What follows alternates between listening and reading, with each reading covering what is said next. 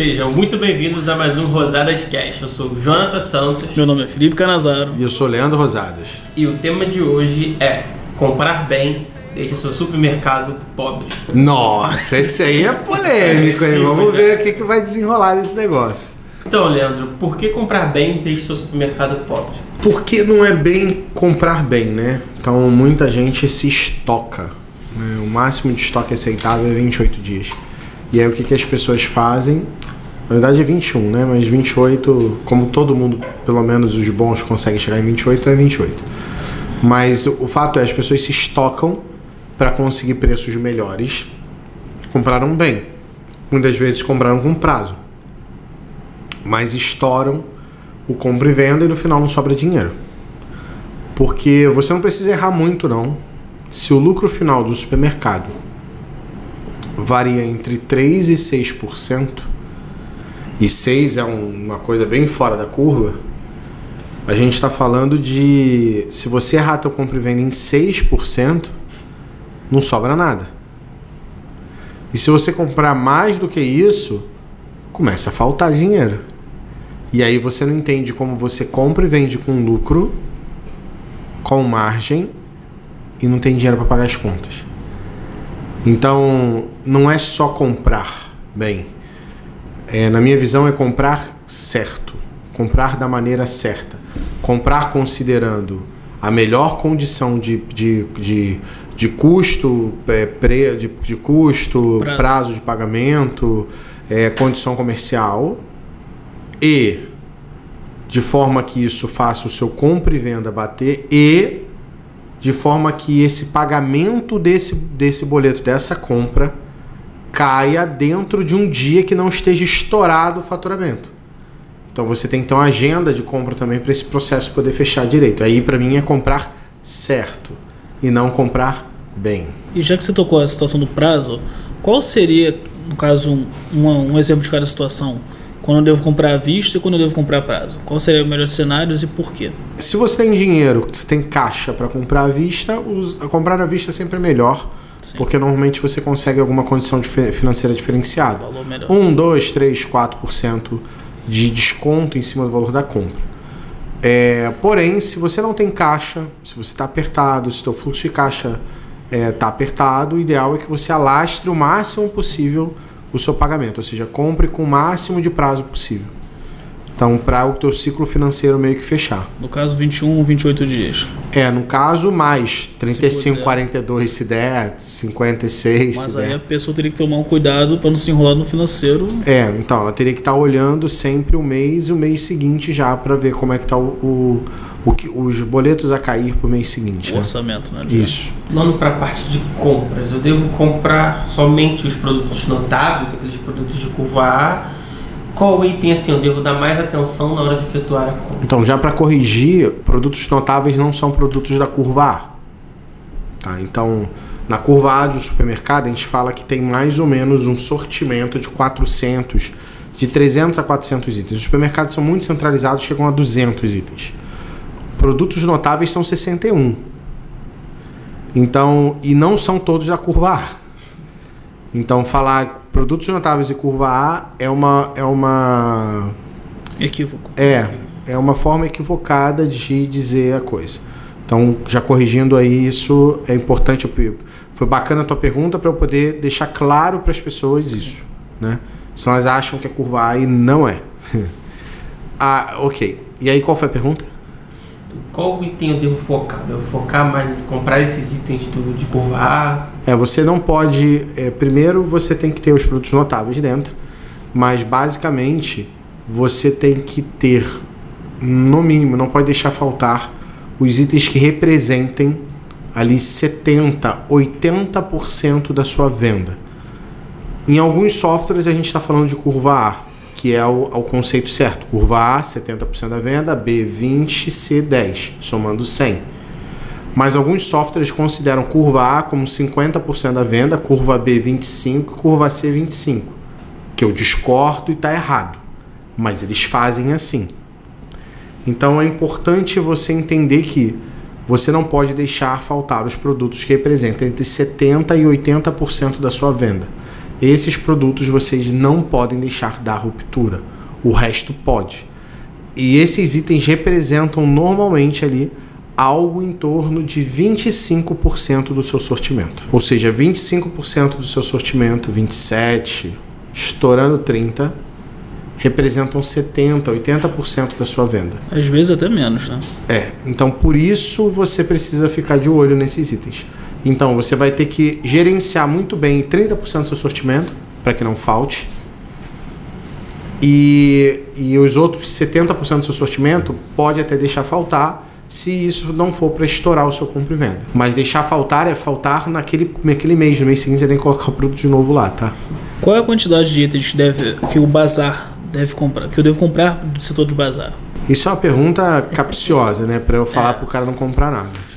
É, o bazar tem muitos SKUs, porém a venda dele é muito baixa. É uma- o bazar como um todo vende 2,5% da venda de uma loja. E se o seu bazar vende mais do que isso, significa que você está deixando de vender nos outros setores. É, não quer dizer E não que o bazar venda bem. Significa que a tua loja tem potencial de vender muito mais nos outros setores e você não está aproveitando esse potencial. E aí, só para você ter uma noção, uma loja de um milhão de reais deveria ter dois, estourando três módulos de bazar. E não é isso que a gente encontra normalmente. Uma loja de 4 milhões de reais vai ter um corredor de bazar. É. Dos dois lados, ou seja, é, 16 módulos. Então, assim, é, é muito importante que você entenda. Uma loja de 2 milhões vai ter, sei lá, 6 módulos de bazar. De 3 milhões vai ter é, 9, 10, 12 estourando. É um lado de um corredor inteiro. É. Então, assim, é importante que você entenda. Ah, mas bazar dá lucro, bazar. É, mas não vende. Você ocupa espaço e está deixando de dar espaço para outras coisas. E aí não vende. E aí tua loja nunca vai bater os 2.500 por metro quadrado. Que é um. Lembrando que quando eu falo 2.500 por metro quadrado, é a venda mínima. Não é o teto. É o mínimo aceitável. E a, e a boa parte dos mercados está abaixo no mínimo. Ah, mas na minha região tem X mil habitantes. É, mas mesmo tendo X mil habitantes, você tinha que estar vendendo o mínimo por metro quadrado. E dá para fazer. Só que não faz porque muitas vezes é, você não tá, você tá dando muito espaço para bazar e tudo mais. Então não tem uma quantidade de SKUs corretas para cada loja, mas tem a noção de espaço que você pode distribuir para ele. O ideal é ter um comprador específico na loja, ou o ideal é o dono, barra gerente, assim, ser o comprador da loja? Ó, menos de 2 milhões de reais eu não considero que seja interessante você ter um comprador. Na verdade, a conta é 3 milhões. A cada 3 milhões lá você tem um comprador. Porém, algumas pessoas decidem crescer por quantidade de loja. Então você tem um porrão de loja que vende pouco. E aí você tem que ter comprador porque são muitos pedidos, né? Então são cinco lojas que vendem 3 milhões, por exemplo, que foi um cliente nosso que a gente pegou. É, ele, o cara tinha três compradores. A, o- a folha de pagamento dele dava 14%. E a conta não vai fechar nunca. E aí quando a pessoa me pergunta se é melhor ter lojas maiores, muitas lojas maiores ou lojas, muitas lojas pequenininhas. Muitas lojas pequenininhas elas têm que estar vendendo muito, acima de 2.500 metros quadrados, para valer a pena. E Mesmo que- assim é complicado. E o que o comprador pode estar fazendo para não estourar o estoque, não estourar o financeiro também da empresa? Como que ele pode estar. Ele teria que estar acompanhando. Na verdade, ele pode fazer um orçamento por departamento ou ele pode fazer um orçamento por, por fornecedor. Então, todo mês você vai lá e compra X reais da Garcia, que é um distribuidor aqui do Rio. É, 50 mil da Garcia. Então, a Garcia tem 50 mil de orçamento. Se isso está fazendo você bater teu compra e venda, ela tem 50 mil de orçamento. Pô, mas a Garcia veio com uma promoção muito boa que a gente vai aproveitar. Beleza, vamos aproveitar. Então você vai aumentar o orçamento da Garcia e vai ter que baixar de alguém. Mas ele tem que ter a noção que tem um orçamento. Porque senão ele estoura. E aí o financeiro não bate, aí não tem como pagar as contas, e aí vira uma bola de neve. E mercado é muito fácil quebrar por causa disso, porque o cara erra a mão e compra demais. Na maior parte das vezes, quando o mercado tá mal das pernas, ele tá comprando errado, tá comprando mais do que deve. Tu chega, o cara tá comprando 80% da venda. Comprar 80% da venda e a margem do cara é 30%, e a despesa do cara é 23%, vai faltar 3% do faturamento para pagar a despesa. A conta não fecha. Mesmo ele comprando e vendendo com lucro, ele está se estocando, ele está aumentando o estoque. Por isso que é importante que o cara, quando vai abrir uma loja do zero, ele tenha capital de giro inicial, porque ele vai ter que colocar um estoque que não vai virar. Vai demorar até o Ele retorno. não vai vender, não vai dar para pagar, ele tem que botar o dinheiro. Não adianta ele pegar tudo fiado e botar porque a conta não fecha. A questão do, do comprador. O que.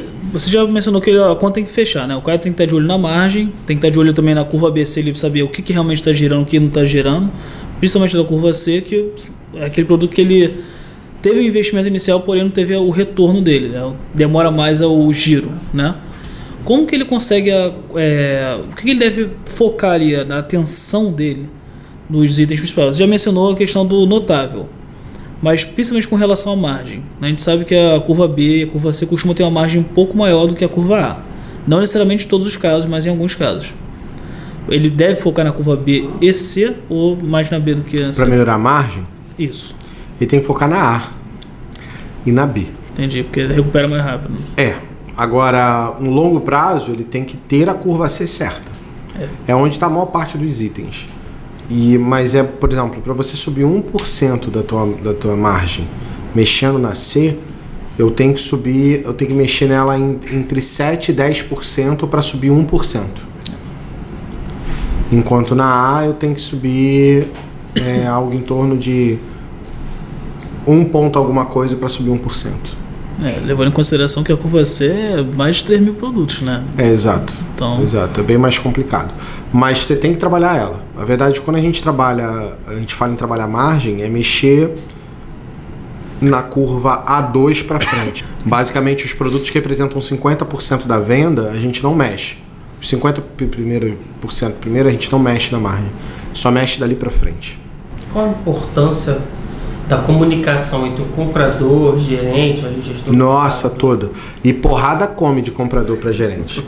E dá e comprador, gerente e financeiro. Nossa, porrada come nos três.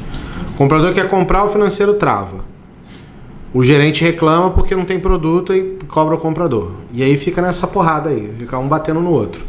Mas eles deveriam se comunicar mais. É, mesmo as grandes redes de supermercados têm pedido sendo feito dentro da loja.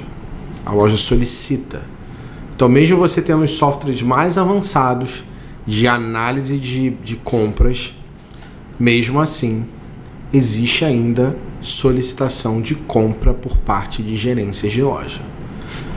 Por quê? Porque os softwares são baseados em curvas que muitas das vezes não têm o nível de inteligência artificial que o gerente da loja tem. Para entender que na loja dele tal produto. Porque você pensa o seguinte: faltou um produto. Vamos dizer que o teu software faça uma análise dos últimos três meses e por algum motivo faltou um produto, esse produto sumiu e não teve reposição. O gerente sabe que aquele produto vende, mas no sistema não vai ter uma sugestão de compras daquele produto.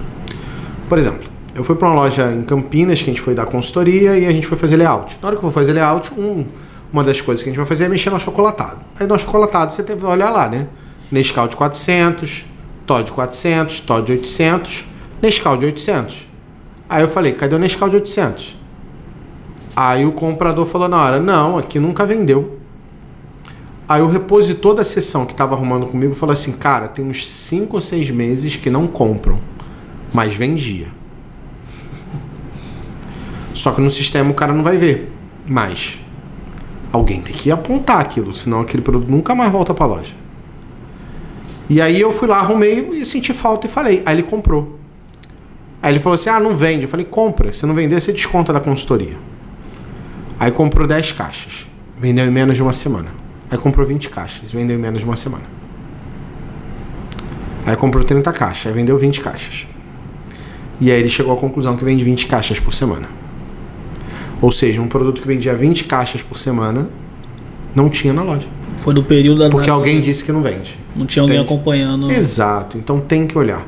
Então tem que haver comunicação de gerência com operação com, com compra, ou seja, operação com comercial, senão a porra não anda. E ao mesmo tempo o financeiro também tem que estar minando o cara de informação para ele olhar o seguinte: qual é a agenda financeira de compras que eu tenho? Quais são os dias que estão estourados, que não pode cair boleto?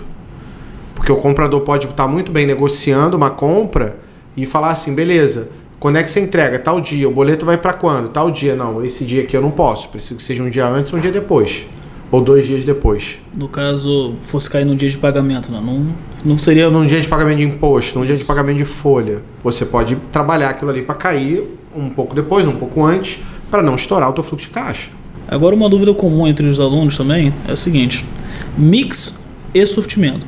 Primeiro, a diferença das duas e o que influencia mais no, no setor de compras lá, para fazer bater? É, para falar a verdade, as duas coisas é, são a mesma, coisa. coisa. Eu que gosto de diferenciar. Então, para o meu conceito, por Leandro Rosadas, mix é a variedade de produtos que tem lá, que são os SKUs, os famosos SKUs, que em inglês significa Stop Keep Unit, unidade única de estoque, que são a variedade de produtos. Então, eles chamam isso de mix e isso também é o sortimento. Só que eu chamo de sortimento que não é mais do mesmo. Então, você tem lá é, 10 marcas de leite integral, todas iguais. Isso para mim é mix. Sortimento ele tiver três marcas daquilo, aí tiver o semi-desnatado, o desnatado, o zero lactose, o, o, produto que tem lá rico em vitamina A, B12, não sei das quantas, o leite de coco, o leite de não sei o que, leite de coco, leite, leite mesmo, né? Não o que a gente usa para fazer. Tem um outro leite de coco muito doido lá que é igual leite. Então, assim, é, é, é leite de soja. Então é leite. E aí eu tenho uma variedade dentro do, dos leites.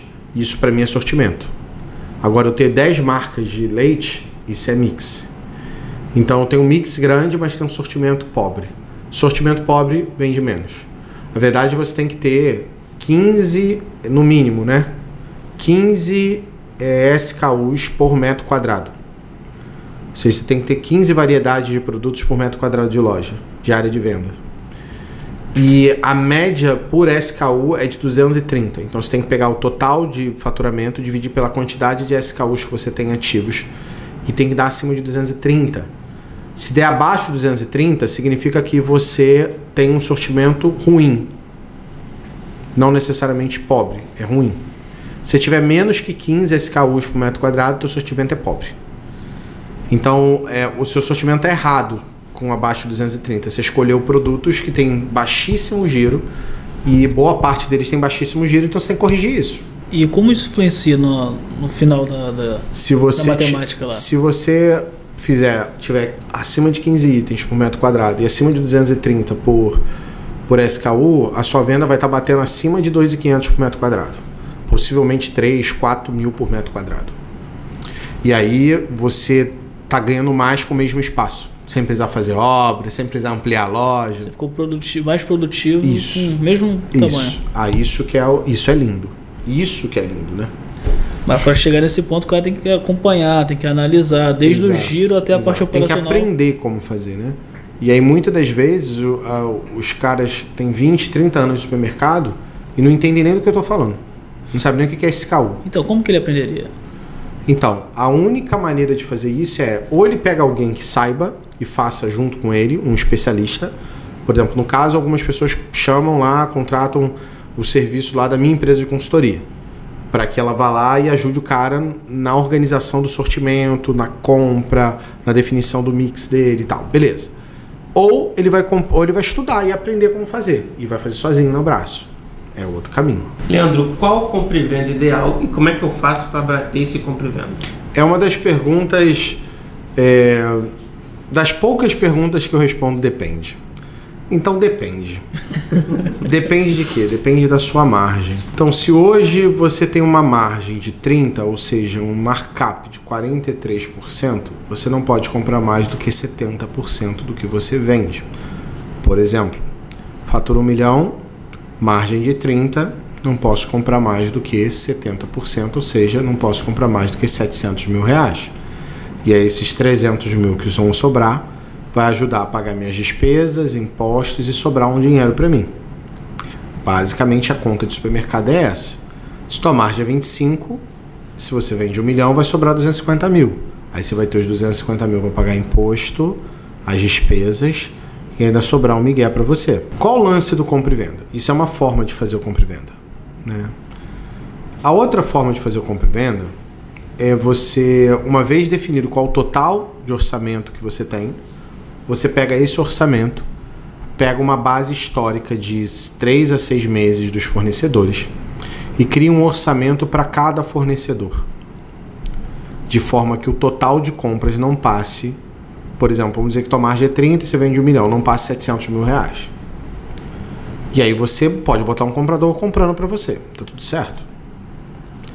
E aí ele não pode estourar aquele orçamento e não pode dar ruptura na curva, não pode dar ruptura lá nos 70, 80% dos produtos mais vendidos. Mediante a isso que eu disse, é, isso é uma forma de fazer bater, tá? A outra maneira é, você pode olhar no teu sistema normalmente, quando você tira um relatório de venda, seja ele qual for, ele te dá lá, X vende um milhão de reais e tive de custo para vender aquele um milhão de reais, 700 mil reais que alguns sistemas chamam de custo lá, mas aquilo é o que a gente chama de CMV, custo da mercadoria vendida. Então ele diz que para eu vender um milhão eu te vendi 700 mil reais. Aí você pega essa informação e bate com a tua entrada de nota para ver se entrou 700 mil reais ou mais de 700 mil reais. É uma outra forma de ver compra e venda. Você vê quanto você comprou versus quanto você teria que ter comprado, que é o que você consumiu. Se você consumiu 700 mil reais para vender um milhão e você comprou 700 mil, show de bola, foi certinho.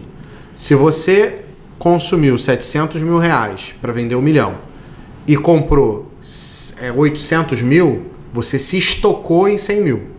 Então, teu estoque aumenta e vai faltar dinheiro para pagar as contas. Agora, se você vende um milhão e comprou 600 mil em vez de 700 mil, o que, que vai acontecer? eu vou ter queimado meu estoque em 100 mil. Se você tiver com estoque alto, top da balada. Agora, se você não estiver com estoque alto, e, um, e, teve um aluno que fez isso, ele fez isso durante meses consecutivos, o que aconteceu é que chegou num ponto que começou a faltar mercadoria. De verdade. Faltar muito. Porque ele foi queimando estoque, queimando estoque, queimando estoque, queimando estoque, chegou num ponto. E ele, ele usou o dinheiro para ir pagando dívida, pagando dívida, chegou num ponto que ele não tinha nem o dinheiro nem e nem o estoque. E aí ele praticamente quebrou. Tá agora numa retomada, é, seguindo lá minhas recomendações, mas ele fez merda. Então tem que ter muito cuidado nessa questão do estoque para nem comprar demais, mas também não comprar de menos. Se eu for consumir no teu estoque, chega no momento que você não vai ter mercadoria. Se você tiver torrado esse dinheiro, não vai ter dinheiro também. E aí ferrou. Então é importantíssimo ter esse alinhamento do compra e venda. E é importante também que você entenda que o compra e venda, é, você também pode analisar ele por departamento. Ah, quanto eu vendo de bebida? 15% da venda da loja. Vendi um milhão, então vendo 150 mil de bebida. Minha margem da bebida é 25%. 25% em cima de 150 mil é 15, 30 dá mais 7,5 dá 37,500. Então eu, eu, eu poderia comprar no máximo é 112,500. Se a conta estiver errada, desculpa, tá? Estou fazendo de cabeça. Então ele não poderia comprar mais do que isso de bebida.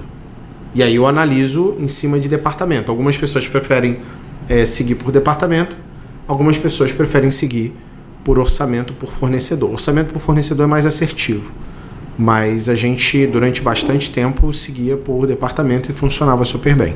Mas por fornecedor também é um pouco complicado, porque o mesmo fornecedor tem uma linha muito grande de produtos e se a pessoa não tiver cuidado, acaba empurrando esse. Por isso que nenhum nem outro é 100%, mas é as, me as melhores estratégias que tem para poder bater. Entendi. No caso do CMV, quando ele está muito mais alto, o que você aconselha? O cara tentar queimar esse estoque mais de forma controlada? Quando o CMV está mais alto que o. Quando. Quando o CMV não, quando a compra, Desculpa, perdão, quando a compra está tá mais né? alta do que ou a entrada está mais alta que o CMV, eu sugiro que ele no mês seguinte queime Segure, estoque, né? segure e queime, porque o importante é que no trimestre você bata o compra e venda, tá?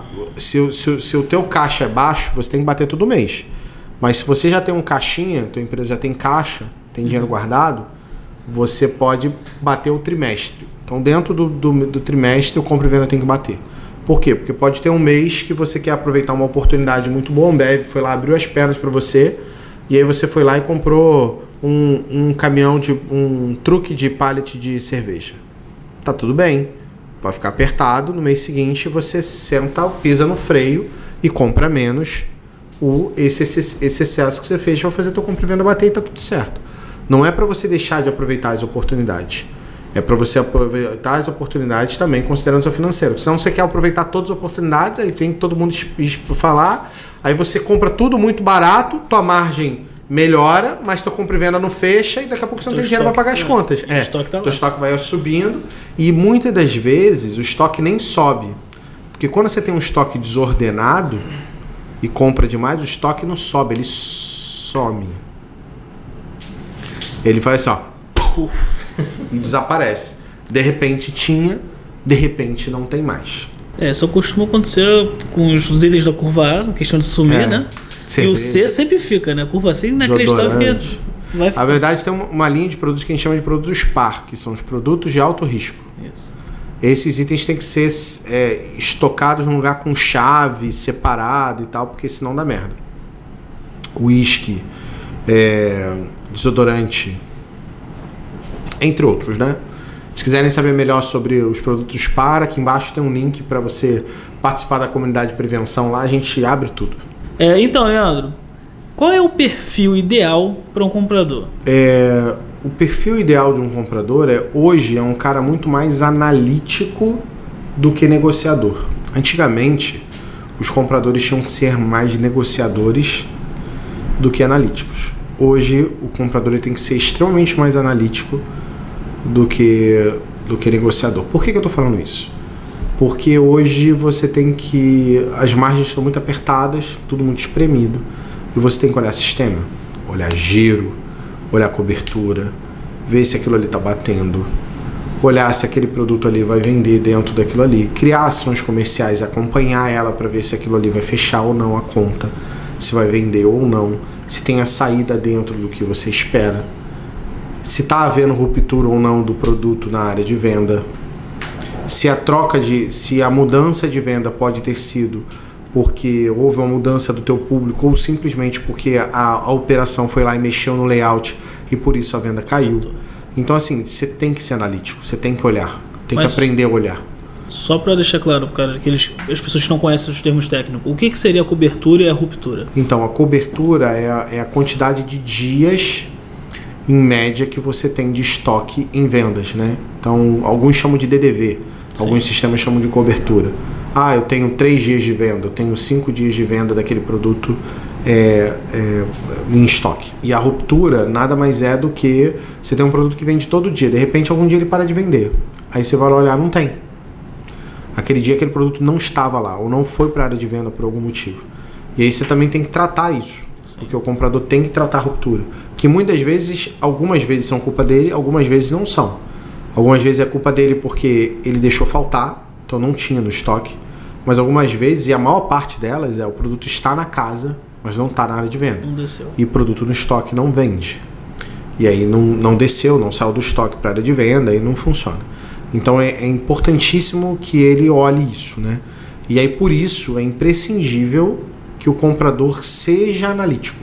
Tenha capacidade de olhar número, olhar sistema, muitas vezes exportar aquilo para o Excel, fazer análise ali é, com tabela dinâmica e tal, conseguindo cruzar dados e olhar o que está acontecendo, porque esse é o caminho. Porque quem precifica a loja é o comprador ou alguém que está dentro da área comercial, subordinado ao comprador que vai precificar.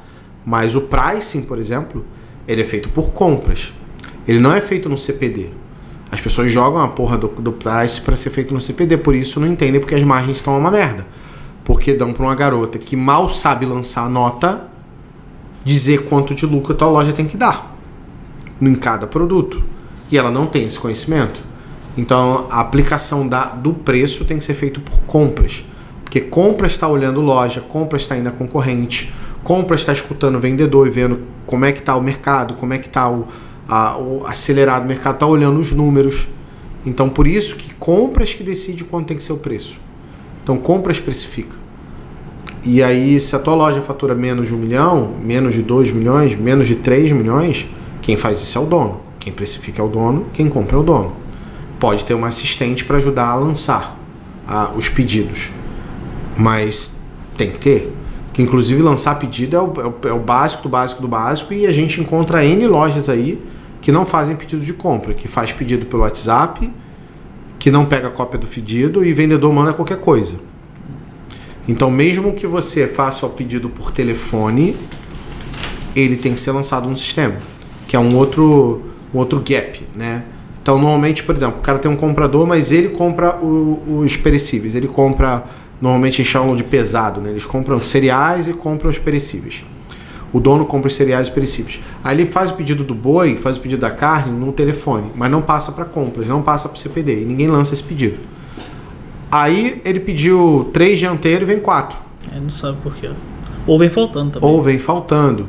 Então, ou vem na. Então, assim, é importante que é, exista essa comunicação, né? Até para ter o controle, né? Isso, exatamente. Então, quando, quando você faz um pedido fora de horário, e normalmente o pedido de carne é feito fora de horário, é, você, você normalmente eu falava assim, manda para o CPD e a gente já deixava o CPD já, já CPD para quem não sabe é Central de Processamento de Dados, é a menina que lança a nota, né? É a, é a assistente que lança a nota. E aí a gente, a gente normalmente acordava com ela que ela de manhã cedo tinha que pegar todas, ele mandava pelo Zap para um grupo de compras e ela de manhã cedo tinha que pegar todas essas mensagens e lançar os pedidos de compra. Para que tivesse pedido de compra no sistema, para que, por exemplo, quando você vai fazer uma conferência cega, bata a conferência cega, que é um outro, uma outra boa prática de recebimento de mercadoria. Só que para ela bater tem que ter pedido de compra. Para ter pedido de compra tem que resolver esse pequeno problema aí que normalmente o compra por fora. já- É, então você tem que organizar para que tenha tudo tenha pedido. É o básico do básico de compras. Então o perfil do comprador é ele, ele tem que lançar pedido. Ele tem que entender de produto. Tem que ser analítico. Ele tem que ser analítico, tem que saber como lançar, tem que saber olhar relatório, saber analisar um relatório para entender se está melhor, está pior, compro mais, compro menos, isso é uma tendência, não é? Tem que ter uma comunicação boa com a operação. Tem que ter uma comunicação boa com a operação. Normalmente, eu, eu sempre sugiro o comprador, é, o comprador compra tudo, né? Ele um dia vai fazer cotação, três dias vai atender e um dia ele vai visitar a loja. Um dia ele passeia. Passeia é visitar a concorrente e visitar as próprias lojas para ver como é que tá. E sentir, olhar mix, olhar o que, que os outros estão destacando, quais produtos eles estão colocando em promoção. Então, o comprador que fica muito só dentro do escritório, normalmente tende a fazer merda. Como que faz para a questão de você formar um comprador? O ideal seria você treinar desde o zero, a pessoa cru, ou você pegar um cara já qualificado pronto no mercado? Cara, seria lindo se a gente conseguisse pegar cara qualificado no mercado, porque se o cara é bom, ele não, ele tá empregado. É um bom É, não tem, não tem comprador desempregado.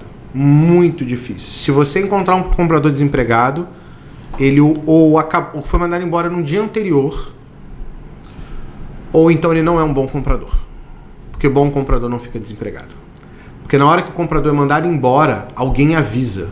E sempre tem alguém precisando de comprador. O pessoal de mercado, todo mundo se conhece. É, e então- aí o cara normalmente pe- pe- alguém pega.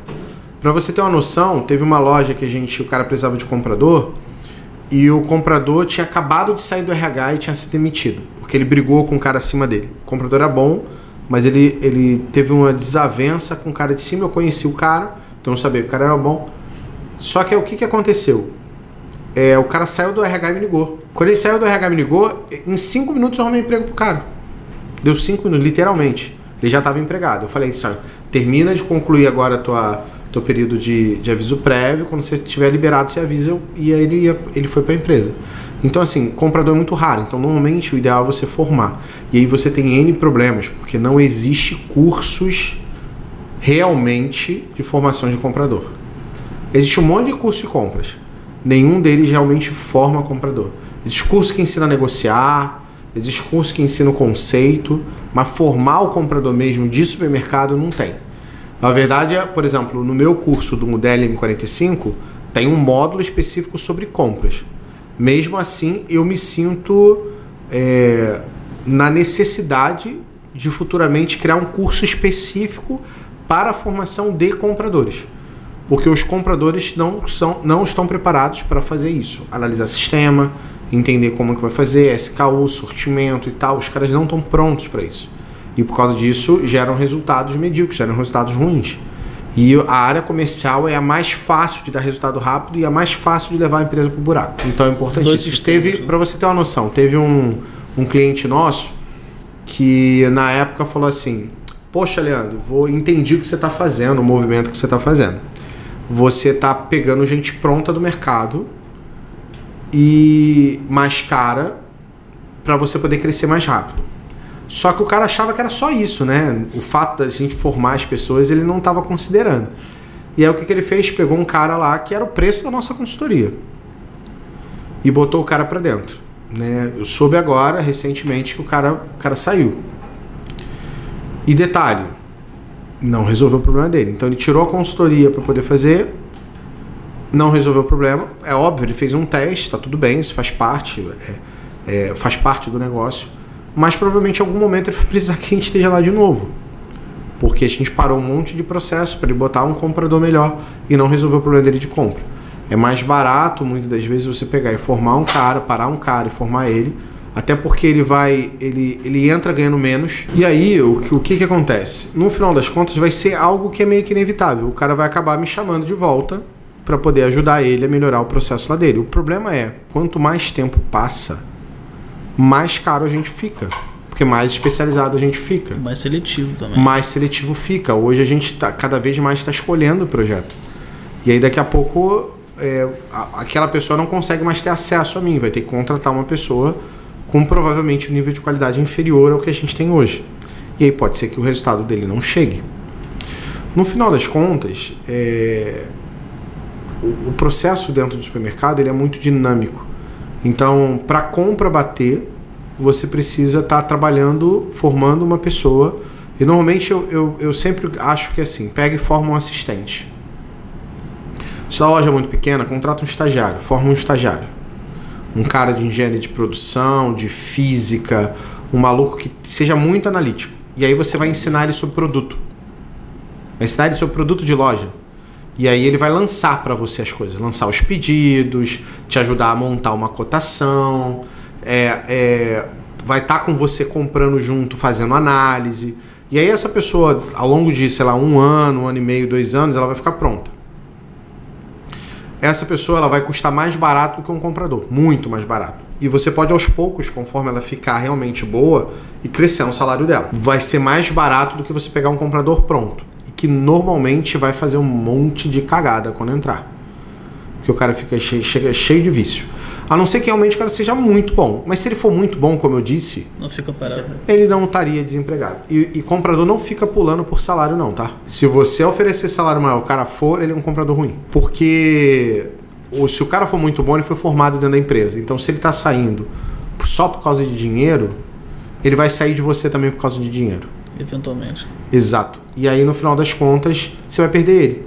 E não vai servir de nada. Você vai investir tempo nele, ele vai acabar saindo também.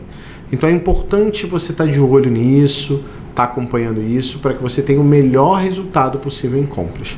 Eu sei que o Rosadas Cash não é um, um, uma aula de horas e horas que a gente consegue dar, é um papo de, sobre compras que a gente teria que ficar aqui, sei lá, alguns dias falando sobre o assunto, um, abordando, dois, aprofundando, dizendo cada um dos conceitos, mas eu sei que tudo que foi falado aqui já, já vai agregar muito para quem está assistindo.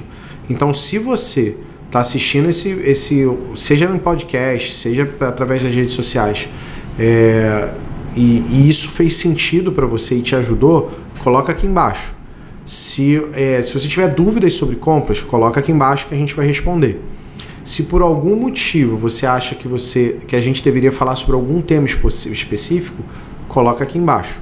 E eu gostaria de passar um recado importante que eu não passei nos outros podcasts. Eu tenho um canal agora no Telegram, que é um canal onde eu coloco sacadas todo dia. Então, se você não está no meu canal do Telegram, aqui no campo de descrição, aqui embaixo, vai ter acesso para você poder clicar e ir para o meu canal do Telegram, tá? Porque lá eu vou ajudar você a ir realmente muito mais longe. longe. Então é isso, pessoal. É, compartilhem, curtam esse vídeo para que ele continue aparecendo aí. Não esqueça de marcar o sininho aqui para que você possa estar recebendo sempre sacadas aí do dia a dia do seu supermercado. E a gente se vê no próximo Rosadas Cash. Valeu, pessoal. Um abraço.